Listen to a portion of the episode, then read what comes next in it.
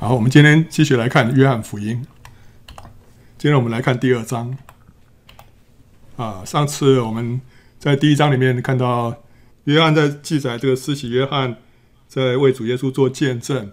那那时候有提到几天哈，第一天、第二天、第三天、第四天，呃，分别发生什么事情？那时候第一天里面提到施洗约翰回复法利赛人说他不是基督。第二天呢，施洗约翰指着耶稣说：“看哪，神的羔羊啊！”第三天他又看到耶稣又来了，所以他就指着耶稣说：“神的羔羊啊！”然后这个他的两个门徒安德烈跟约翰就去跟随了耶稣。后来又把彼得介绍过去。所以第三天，他们三个都来跟随耶稣。到第四天，主耶稣就呼召腓力跟拿但业啊。好，所以前面四天呢，呃，各自发生了这些事情啊。所以约翰他对于这个时间啊，记载的蛮呃蛮详细的。好，那他们现在所在所在位置啊，本来在约旦河东这个地方，所以他们后来就去到加利利啊。然后到第六天啊，他这边说是第三日。在加利利的加拿有娶亲的宴席，这第三日是从他们那边刚刚的第四天开始算起。第四天如果是第一天的话，这个第三天是第六天啊，就是说从前面算起来，他现在是到第第六天了。那耶稣的母亲在那里，耶稣和他的门徒也被请去赴席。这个迦拿在这个地方啊，这个迦拿是刚好就是拿但业的家乡，在约翰福音二十一章第二节里面有提到。迦拿人啊，拿但业。好，那酒用尽了，耶稣的母亲对他说：“他们没有酒了。”啊，耶稣说：“妇人，我与你有什么相干？我的时候还没有到。”他母亲对佣人说：“他告诉你们什么，你们就做什么。”啊，所以这个酒用尽了是这个很尴尬的场面，在这样的一个婚宴啊，在人生最重要的时刻，居然没有酒了，所以这个对新郎来说啊，新人来说。是非常难堪的一件事情。那耶稣的母亲啊，玛利亚就找耶稣来帮忙啊。那那时候照犹太人洁净的规矩呢，有六口石缸摆在那里，每口可以盛两三桶水。这个石缸很大啊，一桶是大概可以盛二三十加仑的水。呃，旁边那个看起来都像桌子嘛哈，你看像桌子这么呃做一个比例，你就知道了，蛮大的一个水缸啊。那这个水是用来洁净的，洁净什么呢？是给宾客洗手跟洗脚用的。那宾客来的时候，然后先给他们洗脚，然后呢，吃饭的时候，他他们这个呃，在每一道菜的吃之前、之后，都要用用水这个洗手。这个是他们宗教上面的呃仪式，不是只是卫卫生的原因，而是因为宗教上面的仪式，他们需要这样子做洁净啊。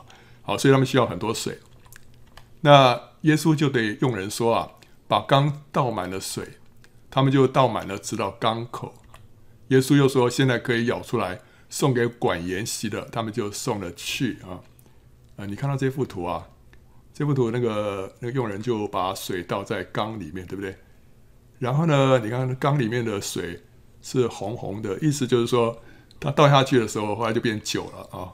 不过呢，如果看这个上下文啊，应该。不是啊，应该应该这个水在石缸当中呢，可能还没有变成酒，所以那时候都还是水啊，还是水。所以后来主耶稣就叫这个佣人啊，把这个水舀出来，然后送给管筵席了。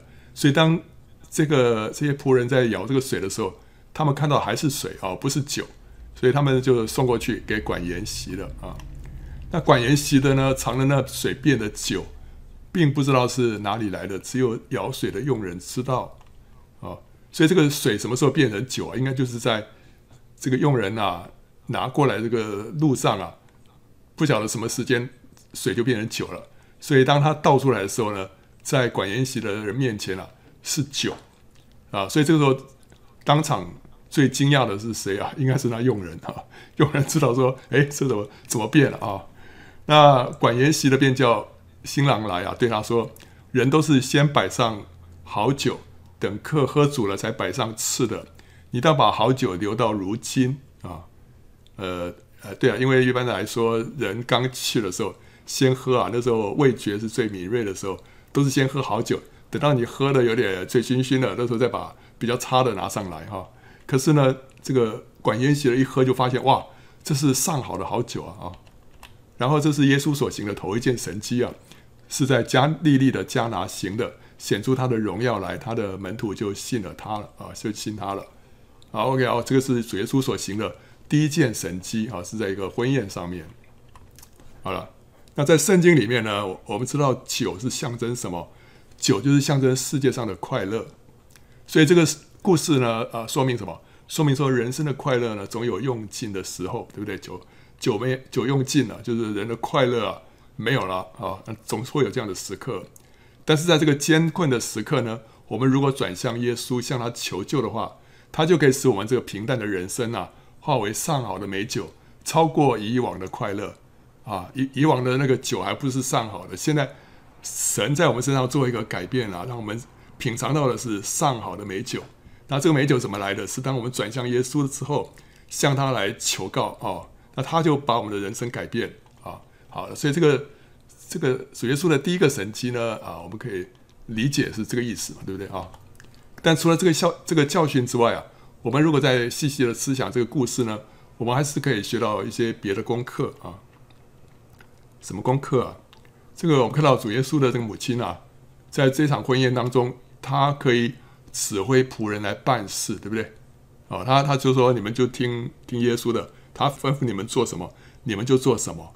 所以他不是不是一个单纯的宾客，那他也不是只是一个帮手，帮手还没有这么大的一个权柄来指挥那些仆人，对不对？他是负责提供餐饮的这个，可以说是大厨啊，或者说他是这个后场的负责人啊。所以他跟那个新人的关系呢是非常密切的，所以他才能够担负这样的一个角色啊。那有古卷说了哈，说这个新郎的母亲啊是玛利亚的姐妹啊，蛮有可能的啊。所以也因为如此啊，耶稣跟他刚收了几个门徒啊，都一起被请去赴宴啊。好，那当这个酒要用尽的时候，玛利亚就向耶稣来求助啊。那个时候，耶稣还没有行过任何的神迹，所以我们可以知道，玛利亚肯定不是指望耶稣来行神迹，对不对啊？他不是叫做耶稣啊，你就行一件神迹，不是不可能的，因为耶稣以前从来没有行过神迹，所以玛利亚不会这样指望他。那那这这样找耶稣干什么呢？我想他是应该该是他他指望耶稣啊，可以动用自己的啊人脉关系啦，啊，可以很迅速的找到别的这个供酒的来源啊。那，毕竟耶稣能够招到一些门徒啊，是其中甚至于还包括这个本地人拿蛋液，所以玛利亚讲说：“哇，这个耶稣这个这么有办法，那他应该可以去动用一些他的人脉资源哈，可以去去看哪边有酒可以赶快提供过来哈。”所以他想耶稣可能会有呃他自己的一些管道啊，我想这个是比较可能的一种呃情境啊。但是主耶稣的回答让人非常不解啊，他说。妇人，我与你有什么相干？我的时候还没有到。啊，那个耶稣好像很冷酷无情的拒绝了他母亲的求助啊。我们感觉好像主耶稣不是这样的人，对不对啊？主耶稣都是很乐意来回应我们的呃祷告了，很乐意来回应我们的求助，对不对？但主耶稣对自己母亲的这个回应啊，感觉非常的冷酷无情啊，让人不解。那玛利亚的反应更令人不解，为什么？他竟然就对仆人说：“啊，他告诉你们什么，你们就做什么。”主耶稣都已经拒绝了，说：“说我有你有，我与你有什么相干啊？我的时候还没有到啊。”他都已经拒绝了，对不对？玛利亚怎么还不死心？呃，还这样交代仆人呢？哦，你们就听他啊，他叫你们做什么就做什么，好像他知道主主耶稣会会会在做事情一样啊。他不是应该要赶紧去找别人来帮忙才对吗？哦，所以。玛利亚的反应也令人不解，啊，所以这对母子他们之间的这个对话让人呃摸不着头脑啊。那玛利亚显然没有被耶稣的话触怒，他反而很谦卑的接受，而且把管理的主权交给耶稣。主耶稣说：“妇人，我与你有什么相干啊？我的时候还没有到。”玛利亚如果说是从来没有听过看过耶稣这样的反应。他应该会不太高兴，甚至也很生气，对不对？在这个最紧急的时候，跟要求你帮忙，你居然这样的回应啊！可是他倒倒是没有说什么，而且把主主权啊交给耶稣啊。那这番奇特的应对，外人如同雾里看花，可能觉得不合常理。不过呢，这样的对话在耶稣的家里面，可能已经上演过许多次啊。所以玛利亚呢就不以为怪，也习惯接受了。为什么说在耶稣家里面已经上演过多次哈？早在耶稣十二岁的时候啊，他就已经知道自己要以天父的事为念啊。所以那时候他他就说：“我岂不该以我父的事为念吗？”那时候他在圣殿里面，对不对啊？跟着那些拉比在那边学习啊。可另外一方面呢，他就回到家里面啊，他就凡事顺从父母啊。所以呢，他说圣经里面就是说，他就神和人喜爱他的心呢，就天天增加啊，好，所以他他是凡事顺服、顺从父母亲的。可是随着他的年龄增长哈，我们相信神一定会有会更多的感动他，要把对神的爱和顺从放在对母亲的爱和顺从之上。他必须学习为神来割舍亲情。有时候神的旨意跟父母亲的意思呢，不一致的时候，他需要割舍亲情来顺服神啊。所以小的时候是要凡事顺从，可是年龄年龄越来越大的时候，有的时候神要他跟呃，可能那时候父亲过世了，那个他母亲要跟玛利亚说说 no 啊，说这这件事情他没办法做啊，所以他就要需要割舍。那有时候玛利亚会要求耶稣做一件事啊，那时候耶稣会有仰望天父，他觉得天父并没有点头，这个时候他就需要告诉玛利亚说，他的时候还没有到，因为他他要等候天父的时间，天父如果没有允许，他就什么也不能做啊。那每一次当玛利亚被耶稣拒绝的时候，他就从起初的不理解、生气啊，直到最后他发现。而自己的要求是错的，神的时间跟他的时间的确是不同的，神的旨意跟他的计划也是不同的。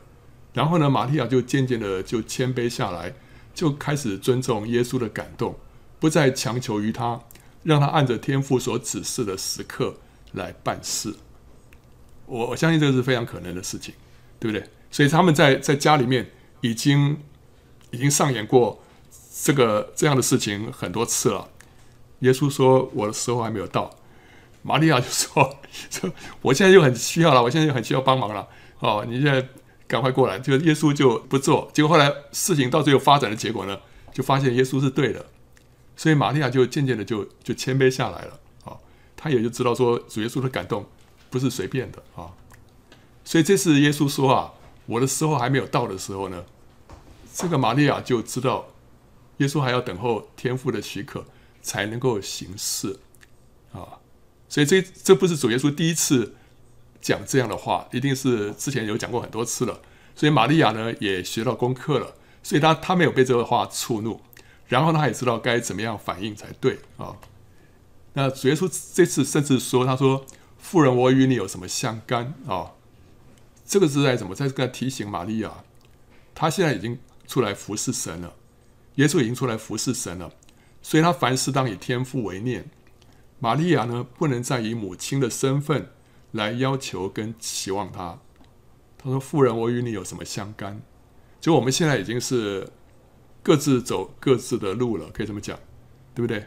所以这这个这个妈妈还要抓着儿子要要帮他帮他的忙哦，这是这是不对的啊、这就像什么？这就像有些人，他明明已经结了婚，成为一个丈夫了。”可是呢，仍然被他的父母亲，或者是这个手足啊，这个姐姐啊、妹妹啊什么的啊，这个亲情勒索哈，对于这个夫家大小大小事务啊，需要怎么样？随叫随到，随时提供帮助一样啊，这会非常妨碍他离开父母与妻子联合，二人成为一体，建立独立的新家庭啊。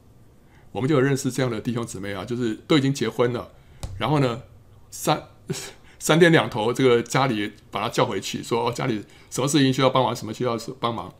但这个已经严重到一个地步，已经是干扰他们自己新的家庭了。那这是一个非常错误的，因为按照圣经的原则，我们是要离开父母，与妻子联合，二人成为一体的。所以要成为一个独立的一个新的家庭，但是呢，如果说跟这个原生家庭的这个好像脐带啊，没有好好切断的话，这会影响他来跟随神啊。我们跟随神也是这样子，不能被被一些家里面的一些事情啊一直牵扯的。特别是这个家已经是已经是你的原生家庭，已经你现在都已经从那里出来了啊。好，那所以这个人他需要勇于拒绝父家不合理的要求，不受亲情的勒索，要与父家脱钩，才能够自由自由的走上神所要他走的道路。那今天耶稣他已经出来服侍神了，所以他不再不应该再被家里面的这些啊亲情啊或者一些家务啊来缠累，所以他就跟他的母亲说啊：“妇人，我与你有什么相干啊？我与你有什么相干呢？就是现在他们之间的关系已经跟以前不一样了，他是已经是独立出去了啊。那所以耶稣也是一样啊，当他出来传道的时候。”首先遇到的一项考验是什么？就是亲情的牵绊。他必须让玛利亚知道，他必须把这个儿子献在祭坛上面，让他自由的来跟随神。他不能抓住他说：“这是我的儿子啊！”他首先要服侍我。但神说：“这是这是我的孩子，他要来服侍我啊！”所以他必须把这个儿子献在祭坛上面，让他来自由的跟随神啊。其实玛利亚向耶稣求助。并不是一件过分的事情。那时候耶稣人在现场，对不对？似乎也不应该袖手旁观啊。但耶稣他需要体察天父的指引，才知道该如何行，而不是照着他自己的想法直接答应母亲的要求。而且，如果不是天父启示耶稣的话，耶稣也绝对不会想到说能够变水为酒。你说耶稣怎么会不知道？耶稣是神啊，对。但是主耶稣在这地上的时候，他都把他自己的。无所不能的那种神性啊，都放下来，他就是做一个仁子。所以呢，他他就说，若不是天父对他说什么，啊，让他看见什么，他就什么都不知道。他在约翰福音里面再三这样讲。所以只有天父叫他做，他才能做；天父让他知道了，他才会知道啊。所以他是跟天父之间是这样的关系。所以呢，如果不是天父启示他的话，主耶稣就不会想到说要变水为酒。所以他一定要等候天父来启示他，来指示他啊，然后等候天父的时间啊。所以当耶稣说他的时候还没有到，玛利亚就知道说这是耶稣的一贯作风啊。所以呢，就不再说什么啊，反而叫仆人来听从耶稣的吩咐。玛利亚的反应啊，意味着什么？意味他决定充分授权给耶稣，让耶稣按照自己的心意直接指挥仆人来办事情。而不是他自己抓着权力吩咐耶稣帮助他完成他的计划，啊，呃，他让耶稣直接指挥仆人，啊，也不是让耶稣透过他来指挥仆人，但乃是让他直接指挥仆人，所以这个是让完全的授权，授权给耶稣。啊。所以当玛利亚看清他自己该站的位置，他自己从宝座上下来，让耶稣坐宝座的时候呢，耶稣的时刻才来到，这个时候神迹才发生，神的荣耀才彰显。那今天基督来也不是要做我们的助手，帮助我们成就我们的计划，他是要来做我们的主，带领我们走在他的计划当中，对不对？啊，所以在这个约书亚记啊，我们知道这个故事啊，当约书亚过了约旦河的时候，去勘察敌情的时候，那时候他就遇见天使，对不对？啊。他就问天使说：“你是帮助我们呢，是帮助我们敌人呢？”他回答说：“不是的，我来是要做耶和华军队的元帅。”约书亚就俯伏在地下拜说：“我主有什么话吩咐仆人？”所以这是耶和华军队的元帅，他来是要做我们的元帅，来率领我们的，不是来帮助我们，就是你在指挥，我在旁边好帮你忙，不是，他是要来。来率领我们往前的，所以约书亚就俯伏在地下拜啊，所以他把他也把主权交给这个天使啊，所以现在玛利亚把主权交给耶稣啊，呃，其实啊，在家里面啊，耶稣每一次拒绝玛利亚，对玛利亚和耶稣说起来都不是件容易的事情啊，呃，毕竟耶稣是从小就是一个很顺服的孩子。拒绝母亲让他难过了，是耶稣的天然人很不愿意的事情啊。可是他需要为了顺从天父的旨意，他放下自己的意愿，他要割舍自己的感情，这个是十字架的历练啊。有的时候顺从人是很难的功课，那有的时候呢，反过来不顺从人是很难的功课啊。那但是呢，放下自己的意思。选择顺服神的旨意，这个是永远不变的原则。主耶稣在他隐藏的三十年岁月当中呢，就已经历尽了无数的十字架，学习顺服天父的旨意啊。所以他不是到了开始服侍了这三年半才开始学习这个背十字架，没有，在过去的这三十年当中，他就已经经历了无数的十字架啊。玛利亚呢，她也受熬炼啊。她对耶稣的爱跟期望呢，都要被放在祭坛上面，好像是亚伯拉罕献以撒一样。他爱耶稣，他对耶稣也有一些他个人的期望，可这些都要放在祭坛上面，都要献给神，让神来定夺耶稣前面的道路。所以这也就像是当初西面对玛利亚所预言的说：“你自己的心也要被刀刺透啊。”那时候，他们把耶稣带到圣殿里面，要奉献给神。那那个那个老人家西面就发这样的预言，说玛利亚自己的心呐，也要被刀刺透。那这不只是光指着说耶稣上十架的那一刻，玛利亚的心会被刀刺透啊。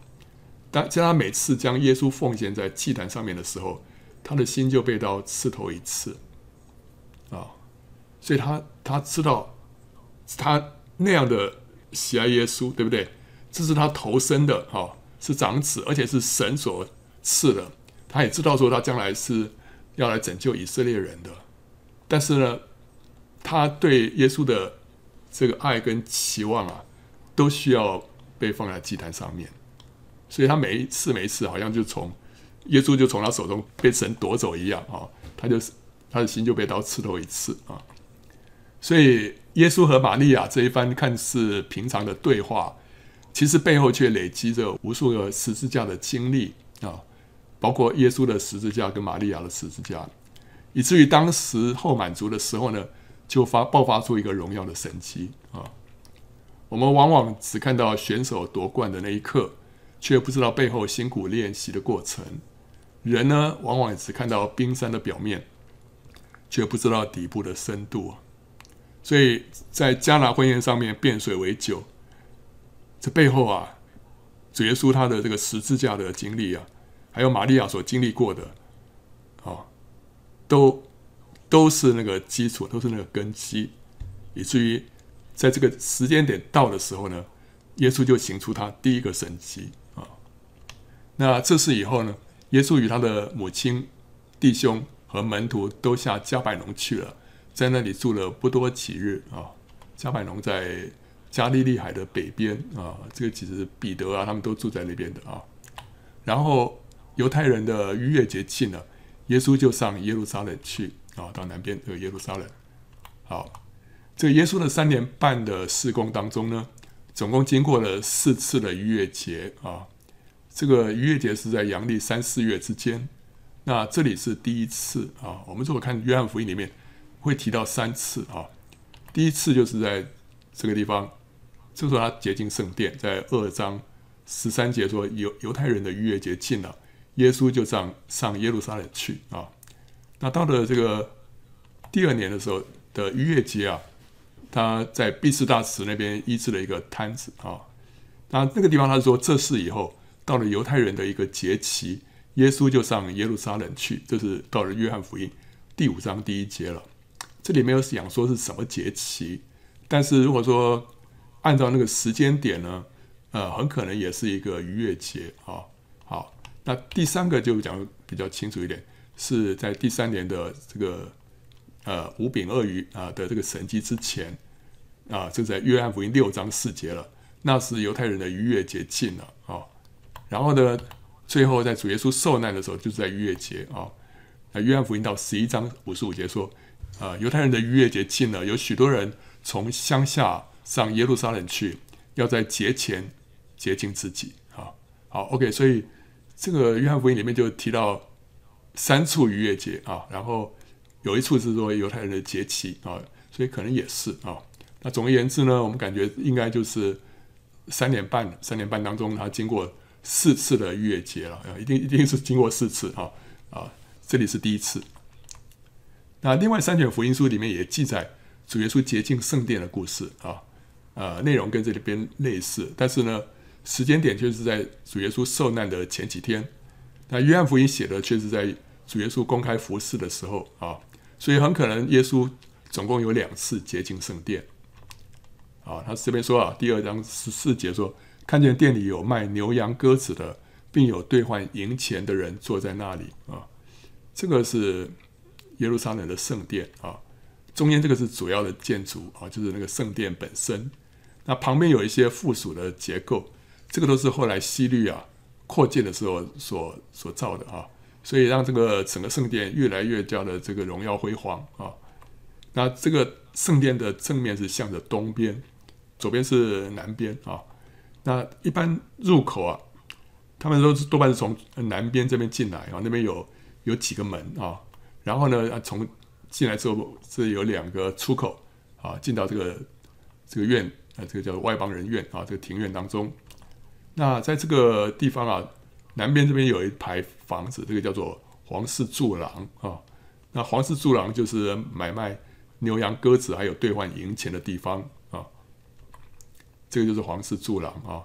然后他们从那边大门那边进来之后，就从这两个出口进到这个呃庭院当中啊。啊，这是皇室住廊的里面，大概是这样子。它就是很多柱子啊，那这里面就摆着一些摊贩啊，各样摊贩啊，在卖卖东西啊，像菜市场一样啊。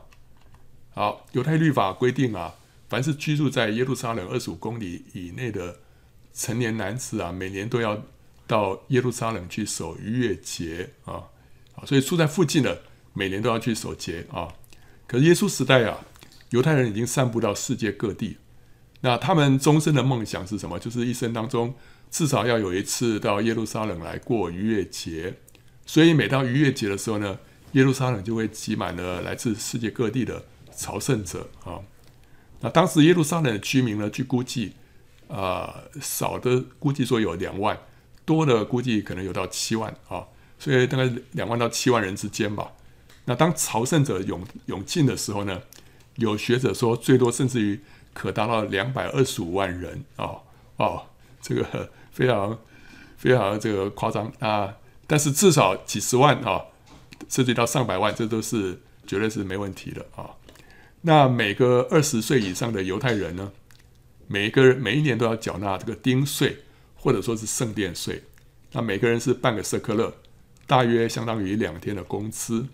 那各地的朝圣者就会趁这个逾越节的时刻呢，缴纳这笔税金啊，那这个是罗马这个银币啊啊，这个是相当于一天的工资的啊，一个一个一块钱的银币。这个圣殿里面不收希腊跟罗马的钱币，为什么呢？因为这些钱币上面呢有凯撒或者说是其他神子的像，亵渎神啊。左边这个是是一个凯撒的呃像，右边那个是他们所拜的那个女神啊。好，那所以丁税它必须要。用这个指定的希伯来钱币啊，这个这个是希伯来钱币，上面没有这个人啊，没有那些什么偶像啊，呃，只有这个钱币，他们他们才收，所以会有这个兑换银钱的人呢，为那些外来的朝圣者提供方便。可是，在圣殿里面兑换银钱的人呢，却收取高额的兑换费，甚至于会高达兑换额的百分之五十，形成暴利啊！哇，那另外呢？许多朝圣者会为平安到达圣城而献上感恩祭。律法规定呢，祭牲必须是没有瑕疵的。于是呢，圣殿里面的商人就会跟祭司勾结啊。凡是从圣殿外带进来的祭牲呢，就会被检验的祭司刁难，就无法过关了啊。但凡是在圣殿里面购买的祭牲呢，就通融过关。结果，一对鸽子啊，在圣殿里面的售价居然高达圣殿之外。售价的二十倍啊，所以你可以知道这些暴利的事业啊，那其实背后都是大祭司的家族所掌控的。所以主耶稣说：“我的殿必称为祷告的殿，你们倒使它成为贼窝了。”的确是贼窝，因为这背后啊太多这个这个黑暗面啊。所以耶稣就拿绳子做成鞭子啊，把牛羊都赶出店去，到处兑换银钱之人的银钱，推翻他们的桌子，又对卖鸽子的说：“把这些东西拿去，不要将我父的店当作买卖的地方。”他的门徒就想起经常记着说：“我为你的店心里焦急，如同火烧。”这个是诗篇六十九篇第九节的话啊啊。那今天许多教会啊。严禁门信徒在教会里面推销东西啊，拉人投资啊，搞直销啦、啊，卖保险啊，中介房地产啊。为什么呢？就是避免将神的殿啊变作买卖的地方啊啊、在教会里面进行这些交易啊，会使人让这个上教会的动机呢变得掺杂。因为你这样的话，就是一方面你是去敬拜神，那同时另外一方面你也是去做生意。在教会里面开发客源，对不对？哈，这会使人失去神的同在跟高摩，因为神要我们到他面前是全心全意的敬拜他，不能我们一面拜他，心里心里头同时还在想着别的啊。等一下我要跟谁，还要跟谁介绍生意啊什么的，这这不行啊。所以呢，教会就是让我们很纯粹的来来敬拜神啊。那你跟弟兄姊妹们做这些交易啊，做这些买卖啊，在特别是说在教会里面呢、就哇，我是拉我的这个上线下线、啊，然后这个做这些买卖，这也会使这个单单纯的这个肢体关系呢，加上这个利益的纠葛啊，给仇敌留下试探跟攻击的机会，以至于使主的名和教会蒙羞。所以弟兄姊妹们之间、啊，这个金钱上面的这个往来要越单纯越好，越单纯越好。因为这个东西一搞不好啊，就会就会招来，就招来很大的亏损啊，甚至有给仇敌有毁谤的把柄。所以，教会是神的殿，是万民祷告的殿。我们不要把它变成这个买卖的地方，买卖牛羊鸽子。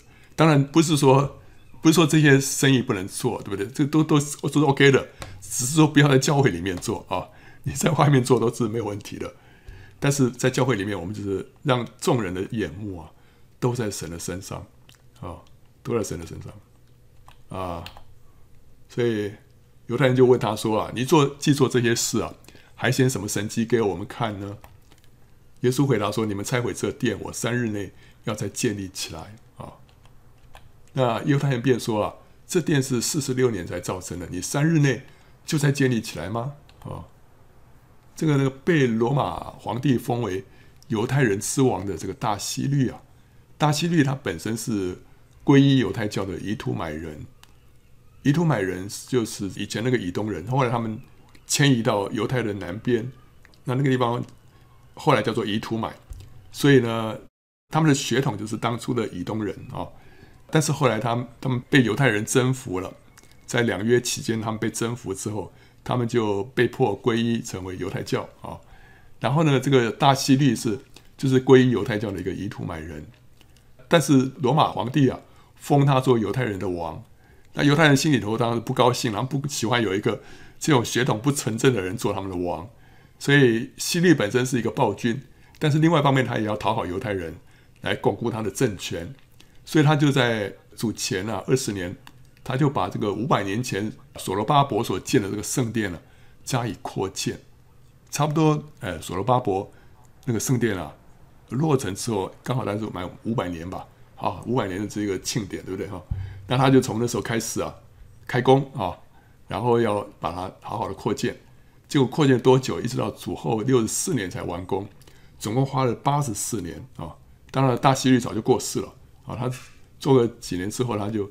就过世了，但是那个这个工程一直进行啊，到了六十四年啊，主后六十四年才完工，可完工之后才六年之后就完全被摧毁，到主后七十年就完全被摧毁了啊，所以嗯，也是呃一件很很令人呃惊讶的事情啊。那犹太人说这句话的时候啊，说这个殿是四十六年才造成的，那时候只是只完工了一半啊，那所以你算一算就知道。从主前二十年开工，经过四十六年，那这个应该就是主后二二十六年了。那主后二十六年，那时候主耶稣刚出来传道，啊，照圣经说那时候是三十岁，那他意思就是说他是在主前四年出生的，对不对啊？啊，因为那时候二十六年嘛，那二三十岁，他所以他是主前四年出生的，那就符合主流的看法啊。因为一般主流都认为主耶稣是主前四年出生的啊。那但耶稣这话呢，是以他的身体为殿了，所以到他从死里复活以后，门徒就想起他说过这话，便信了圣经和耶稣所说的。主耶稣是以他的身体为殿嘛，所以说你们拆毁三日之后，他要重新建造起来，意思就是说他意思就是说他死后三日会复活啊。那耶稣从死里复活之后，门徒想起了耶稣的话就信了。这关键是什么？关键不是说说哦哦主耶看到主耶稣复活了，然后才想起哦这两件事情我连在一起了。最关键是什么？关键是那时候他们领受了圣灵，是圣灵使他们想起和明白耶稣的话，才能够相信啊、所以有圣灵在他里面开导他们。主耶稣说：“圣灵来会让你们回想起我对你们说的话啊。”那当耶稣在耶路撒冷过逾越节的时候呢，有许多人看见他所行的神迹，就信了他的名。耶稣却不将自己交托他们，因为他知道万人，也用不着谁见证人怎样，因为他知道人心里所存的。所以主耶稣在耶路撒冷的时候呢，哦，又行了很多神迹啊、那有人是哇，一看到神迹就相信了啊、那耶稣照理说应该很很高兴啊，对不对？可他不把自己交托给人啊，因为他知道万人。有些人呢是听了神的话就相信了，有些人是看了神迹才相信啊。相信的人当中呢，还分成三种心土啊。真正是诚实善良的好土呢，还是少数，还是少数啊。那即使忠诚，像是彼得那样的人啊，也有否认主的时刻啊。所以耶稣不把自己交托给人，为什么？因为人是善变的。像彼得这么这么好、这么单纯啊、这么勇敢的人，他也会变，对不对？所以我们不能把自己交托给人，只要什么？只要定睛仰望神，只有神从不叫人失望啊！只有神从不叫人失望。所以，如果你对人不会有那么高的期望的话，你就不容易因着人跌倒；如果你对人期望太高的话，就容易因着人跌倒啊！好，接下来看第三章啊。第三章是讲了尼哥底母了哈，有个法利赛人名叫尼哥底母，是犹太人的官。这人夜里来见耶稣，说：“拉比，我们知道你是从神那里来做师傅的，因为你所行的神迹，若没有神同行，无人能行。”啊，这个是德高望重的一个犹太人啊，呃，是法利赛人，所以他对律法方面很严谨的遵守。然后他又是官啊，那但是他夜里来见耶稣啊，那个是怕白天。来了，这个太太太引起人家的注意啊！啊，毕竟耶稣好像是一个有点争议性的人物啊，所以他就晚上来看啊。然后他说，但是他承认，像他相信耶稣是从神那里来的。为什么？因为根据他所行的神迹啊，我们知道这个保罗他说了，犹太人是要神迹，希腊人是求智慧。犹太人对神迹是非常非常看重的。因为他要知道说，你这个教训，你这些理论啊，是不是从神来的？就是只有一个验证的方式，就是说你能不能行神迹来证明你所说的。如果你要行神迹的话，你所做的啊，所说的这些才是从神而来的。所以他们非常重视这个神迹。所以他们这个法利赛人好多次啊，要求主耶稣行神迹给他们看。主耶稣不想证明给他们看啊，他们说你们你们想看神迹，只有一个神迹，就是约拿的神迹啊。好，那就是主耶稣从死里复活的这个神迹了。好，但是但是这个尼哥底母他从主耶稣在耶路撒冷所行的神迹，他就认定这个人的确是从神来的啊，因为这些神迹如果没有神同在，没有人可以行的。那耶稣回答说：“我实实在在的告诉你，人若不重生，就不能见神的国。”啊，哇，讲到重重生啊，要见神的国。神的国是什么意思？就是神作王掌权的地方了。最起初是从人的心里面开始，最后呢是充分实现在千禧年国度当中啊。那人需要重生，有圣灵的内住之后，才能够领略灵里面的事情，对不对？你一定要里面，你里面要有圣灵，你才能够明白属灵的事物嘛，对不对啊？那那时候你才能够看见神在人心里面掌权的荣耀。这就是什么？这就是看见神的国。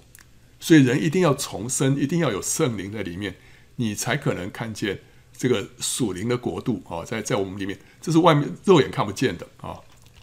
那能够让神在心里面掌权的人呢，其实就是一个得胜者。这不是属肉体的基督徒，这是属灵的基督徒，让神在我们心里面掌权的，这就是一个得胜者。所以呢，只有得胜的人呢，得胜者才能够见到神的国。只有得胜者才能够见到神的国，因为，因为如果你是一个属肉体的话，你根本不会看到神的国在你身上彰显出来。但是如果你是一个顺服神的人，你就会看到那个神的国在你身上彰显的那个那个荣耀，哦，你才能够看见神的国。将来我们不仅要看见神的国，我们将来更要进入神的国，就是千年国度，哦，能够进入千年国度的也都是得胜者。因为圣经说啊，从施洗约翰的时候到如今，天国是努力进入的，努力的人就得着了。天国不是白白的，白白就得着，他是要努力进入的，努力的人才得着。那谁是努力的人？就是得胜者，得胜者。这不是靠自己的力量，这也是靠着圣灵啊，圣灵带领我们得胜。但是你需要顺服圣灵，这时候你才能够得着这个，才能够进这个天国。还有呢？保罗说：“我们进入神的国，必须经历许多艰难。这也是讲到说，进入神的国不是白白的恩典，你需要付代价的，需要付代价。所以这是讲到说，得胜者，得胜者才能够进入神的国。这个神的国就是将来那个千年国度。你进入能够进入千年国度的，都是要与基督一同作王掌权的，都是得胜者啊。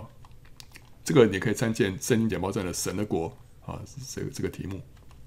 那。”既然得胜者才能够见神的国，那么得胜者必然是已经重生啊，呃，所以呢，以下逻辑啊，何者为真啊？第一个，能见神国的人呢，必然已经重生，是吗？能见神国的人，一定是有重生的人才能够见神的国。好，这个从 A 啊，然后呢就是 B 啊。然后呢，第二个是已经重生的人呢，就能够见神的国。这是从 B 啊，然后 A 啊，呃，然后第三个是人没有重生就不能见神的国。这是 B 的否定，然后发展成为 A 的否定。没有重生就不能见神的国。这三个陈述哪一个是真的？我们学过逻辑就知道说，若 A 则 B，对不对哈？那若非 B 则非 A，对不对？所以一跟三是其实是一样的意思，对不对？那一跟二是不一样的意思。好，所以是怎么样呢？其实我们看到只有一跟三是真的，因为三就是耶稣所说的嘛：人若不重生，就不能见神的国。所以呢，反过来讲，能见神的国的人呢，一定是重生的。可是呢，并不是说重生的人就能够见神的国。能见神的国的人必然是重生的，但是并不表示说已经重生的人就能够见神的国。这是两个不同的不同的逻辑，对不对啊？所以我们要知道说，不是一个重生得救的人就能够见神的国。主耶稣在这边没有。没有说重生得救人都能够进见神的国，只是说你如果没有重生得救，你就不能见神的国啊。好，所以结论就是说，我们还是要知道，就是说一定要得胜才能够见神的国，才能够进神的国啊。然后呢，尼哥底母就说了：人已经老了，如果如何能够重生呢？岂能再进母腹生出来吗？重生在希腊文原文里面有两种意义的。第一个是说再生一次啊，born again。第二个意思就是说从上头生，born from above 啊。所以这个字有两种意思。那尼哥底母是理解成为第一个意思啊，就是说再生一次。可主耶稣的回答呢，看起来是说指第二个意思，就是说从上头生啊，是是怎么怎么生法啊？不是说生几次啊？主耶稣说：“我实实在在的告诉你啊，人若不是从水和圣灵生的，就不能进神的国。”从水生是什么意思？就是指着约翰用水施洗，使人悔改、撇弃旧生命。因为约翰有说了，他说：“我是用水给你们施洗，将来有一个要用圣灵与火给你们施洗。”主耶稣说：“人要从水跟圣灵生，所以从水生呢，应该就是指着约翰的水洗啊。圣灵生呢，是耶稣用圣灵来施洗啊。所以你需要经过约翰的水洗跟主耶稣的圣灵的洗，才能够进神的国。约翰的用水施洗是让人悔改，就是把旧的生命撇弃掉；主耶稣用圣灵施洗呢，是使人领受新的生命啊。那从水和圣灵生，那就是一个重生得救的人。不过这只是一个起头，人还需要靠着圣灵来对付肉体，过一个得胜的生活，才能够进神的国。所以这句话跟前面的意思是差不多，意思就是说，只要要重生，才能够见神的国哦。那这边讲到说，要从水和圣灵生呢，也才能够进神的国哦。从肉身生的就是肉身。从灵生的就是灵。我说你们必须重生，你不要以为稀奇。风随着意思吹，你听见风的响声，却不晓得从哪里来，往哪里去。凡从圣灵生的也是如此啊。这个希腊文里面“风”跟“灵”是同一个字啊，啊，pneuma 啊。那我们重生的时候呢，人从外表可能看不出什么，但是我们里面却经历到什么？圣灵的风在吹拂。哦在感动，在开启，以至于我们向神活了过来，在一个属灵的新世界就向我们打开了。所以这个圣灵的风在我们里面吹啊，这外面看不见啊，但是我们里面知道啊，我们里面知道啊、尼哥底母就问他说：“怎么能有这事呢？”耶稣回答说：“你是以色列人的先生，还不明白这事吗？我实实在在的告诉你，我们所说的是我们知道的，我们所见证的是我们见过的。”你们却不领受我们的见证。我对你们说地上的事，你们尚且不信；若说天上的事，如何能信呢？然后他说：除了从天降下，人就在天的仁慈，没有人升过天。基督从天降下，道成肉身了，可是他也一直活在天父的面前，与天父同在，交通没有阻隔，所以他是从天降下，可是他依旧在天。一直活在天父的面前啊。那他说没有人升过天啊。虽然以诺跟以利亚也升过天，但他们的升天不同于基督啊。基督乃是与父神同坐宝座，所以他能够完全认识天父，完全彰显天父的所事。他在天啊，啊，他这个升过天是是在直接到天父的宝座宝座上啊，升到天父的宝座上，跟以诺、以利亚是不一样啊。那基督徒呢，也是人在地上，但是我们的心、我们的眼、我们的座位都在天上啊。我们的心与神同在，我们跟神不断的交通啊。所以人在地上，但我们的心在天上。我们的眼目呢，也在天上。我们眼目从由上头往下俯瞰，我们是用神的眼光来看这个世界上的事情了。我们也是坐在天上执掌王权，来捆绑仇敌。所以。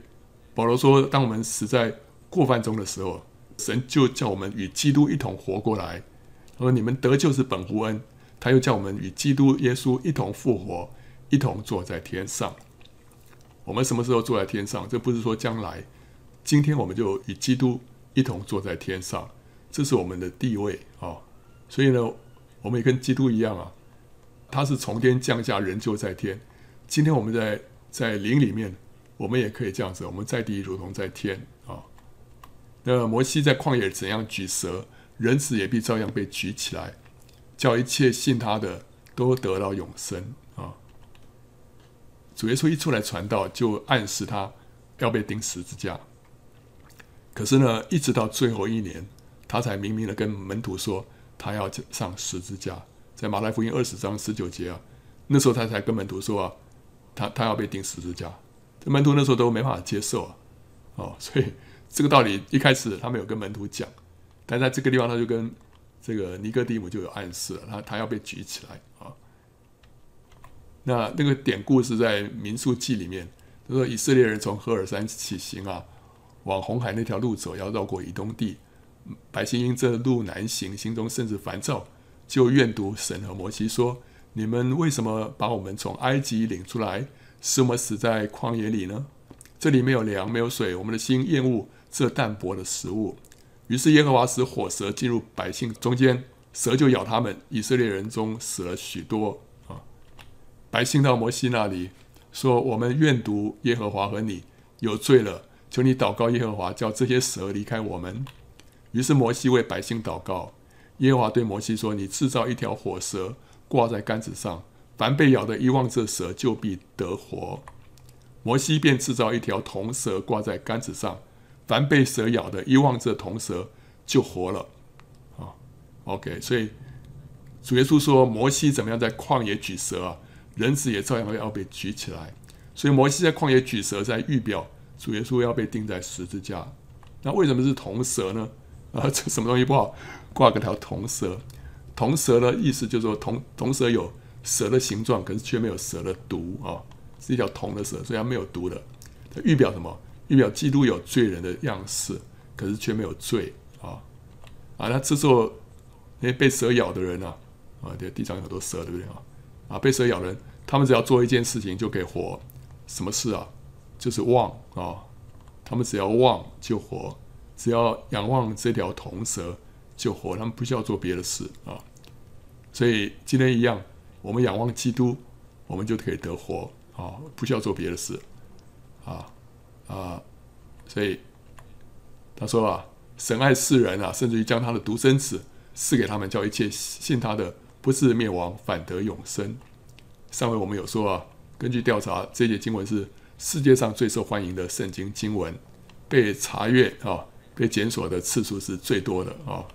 那马丁路德称这一节经文为福音的要旨，的确把福音的精髓都讲出来了，讲到神的爱，神对我们的爱，然后他把他的独生子赐给我们，叫一切信他的啊，只要信就好，就不至灭亡，反得永生啊。这是整个福音的精髓。那因为神差他的儿子降世。不是要定世人的罪，乃是要叫世人因他得救。信他的人不被定罪，不信的人罪已经定了，因为他不信神独生子的名。人做了许多事得罪神，神就牺牲他的爱子，为了拯救人免于灭亡啊！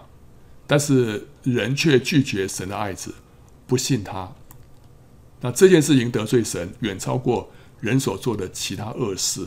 因为藐视神的巨大牺牲，所以不信基督，这罪本身就足够使人下地狱，不需要再提别的罪了。所以他说，不信的人罪已经定了，因为他不信神独生子的名，光是这个罪就已经够让人下地狱了啊！光来到世间，世人因自己的行为是恶的，不爱光，倒爱黑暗，定他们的罪就是在此。凡作恶的便恨光，并不来救光，恐怕他的行为受责备；但行真理的必来救光，要显明他所行的是靠神而行。这就好像一个主人啊，个别吩咐两个仆人办事，他就远行去了。一个仆人按照吩咐，并且在主人的暗中帮助之下呢，完成了使命，但遭到旁人的非议啊，被别人来批评攻击啊。但另外一个仆人呢，就是随心所欲，无所非为。当主人回来的时候，第一个仆人呢，哇，就欢喜来迎接他，获得赞许，因为他的，然后他的冤屈得生。就是当光来的时候，他这个行真理的会去救光啊、要显明他所行的是靠神而行。他当初所做的执行的这个任务呢，是是主人要他做的，而且主人甚至于在暗中帮助他。所以这个时候主人回来，他所有人。人对他的批评啊，都这个烟消云散，他的冤屈呢得到伸张。可另外一个仆人呢，却是远远的躲避，不敢面对主人，在黑暗中不敢见光啊。好，这事以后呢，耶稣和门徒就到了犹太地啊，在那里居住施洗啊。犹太地在这个南边啊，然后耶稣跟门徒呢，在那边施洗，在什么地方呢？犹太地呢？犹太地要施洗，大概只有一个地方，就约旦河啊，那个地方水才比较多嘛啊。那约翰呢，在靠近撒冷的安埃嫩也施洗啊，因为那里水多，众人都去受洗。撒冷的埃嫩在这个地方哈，在比较北边这里啊，也是在约旦河附近啊。那那时约翰还没有下在监里啊，快了还没有啊。那可见啊，因为那边需要那边水多，可见怎么样？可见约翰行的是这个浸礼，不是点水礼啊。他需要把人浸在水里面，所以才需要需要水多的地方啊。所以到底是当初那个施洗啊，是用敬礼还是点水礼？所以从这个地方看，应该是敬礼啊。那约翰的门徒和一个犹太人呢，就辩论这个洁净的礼，他就来见约翰说：“拉比啊，从前同你在约旦河外，你所见证的那位，现在施洗，众人都往他那里去了。”所以这个意思就是说，在这个辩论的过程当中啊，那个犹太人呢就批评施洗约翰的洗礼啊，所以他那个门徒就跟他辩论嘛。结果那个犹太人就提到了一件事情，说：“现在人都到耶稣那里去受洗了啊，你们这个已经。”因为这已经过期了，怎么样？批评他啊？那约翰的门徒这才知道说这个状况啊，所以就赶紧跑去报告约翰啊，说情况不妙啊，现在出现一个强劲的竞争对手了啊，就当初你说见证人那一位啊，现在他也在施洗啊，跟我们这个呃这个抢生意啊。那约翰就说了，若不是从天上赐的，人就不能得什么。约翰知道说，如果不是神吸引人啊。到他的面前啊，到约翰的面前啊，然后赐给约翰这许多的门徒。约翰凭着自己的力量根本就抓不到什么。如果如果如果不是从天上赐的话，我根本得不到什么啊。那我曾经说啊，我不是基督，是奉差遣在他前面的。你们自己可以给我做见证。娶新妇的就是新郎，新郎的朋友站着，听见新郎的声音，就甚喜乐。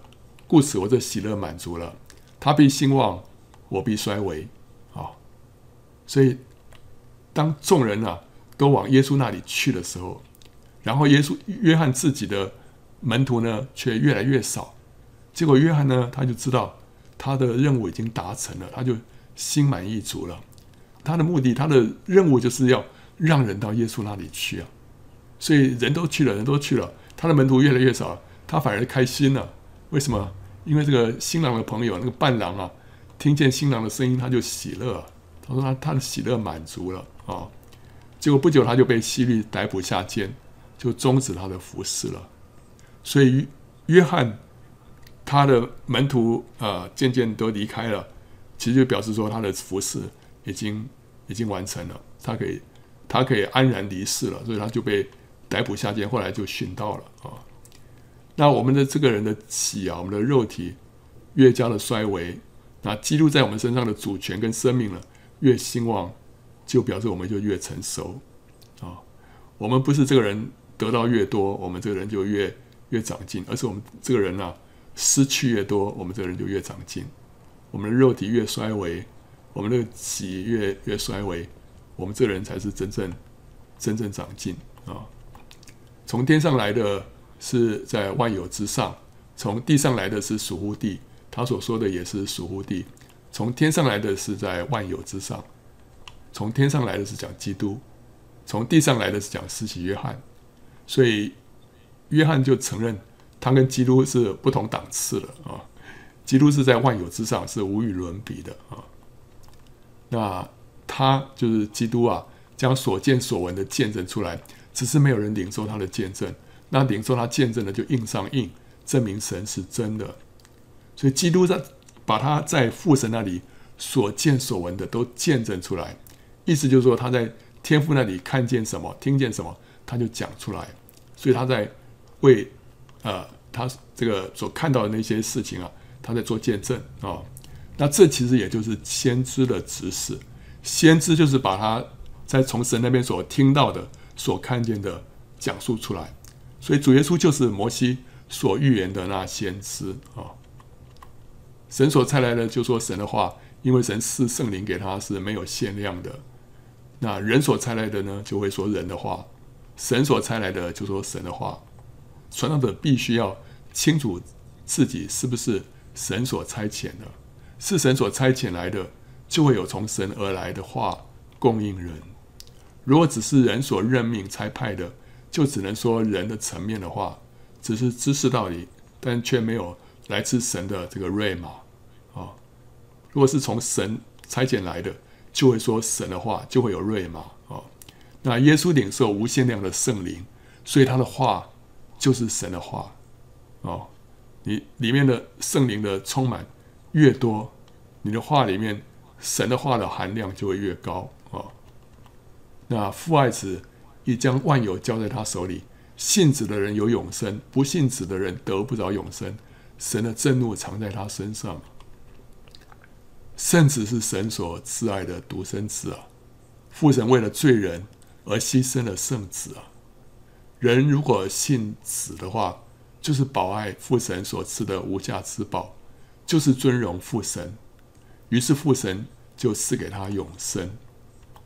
反过来讲，人若不信子，就是藐视父神所赐的爱子，将父神的心血践踏在脚底下。于是神的震怒。就会停留在他身上，啊，这样，因为所以我们要，所以我们宝贵，宝贵父所赐的无价之宝，这就是在尊荣父神，然后因此父神就赐给我们那永远的生命好，欢迎到森林简报站观看更多相关的视频，还有下载 PowerPoint 档。